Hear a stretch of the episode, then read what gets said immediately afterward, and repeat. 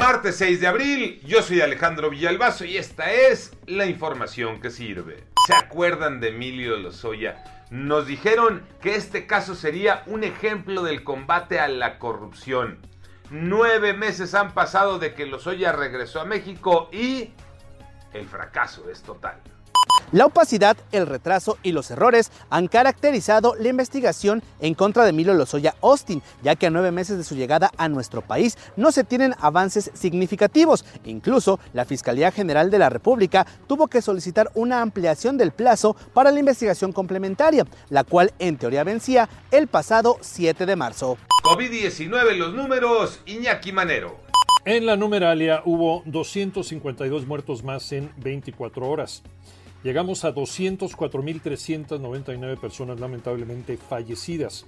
Además, se reportaron 1.247 nuevos contagios para sumar 2.251.705 casos positivos.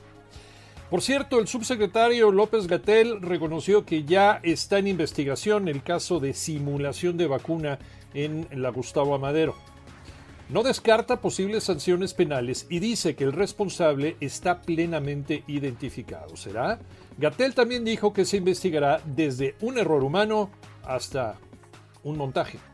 La tenemos papita en la Chafa Champions, Tocayo Cervantes.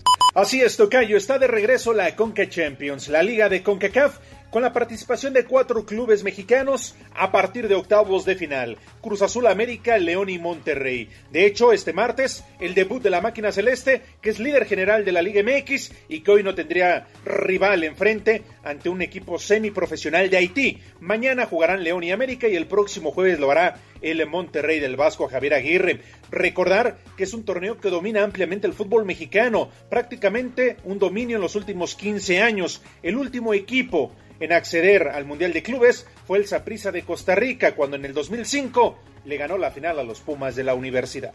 Yo soy Alejandro Villalbazo, nos escuchamos como todos los días de 6 a 10 de la mañana, 88.9 y en digital a través de iHeartRadio. Pásenla bien, muy bien, donde quiera que estén.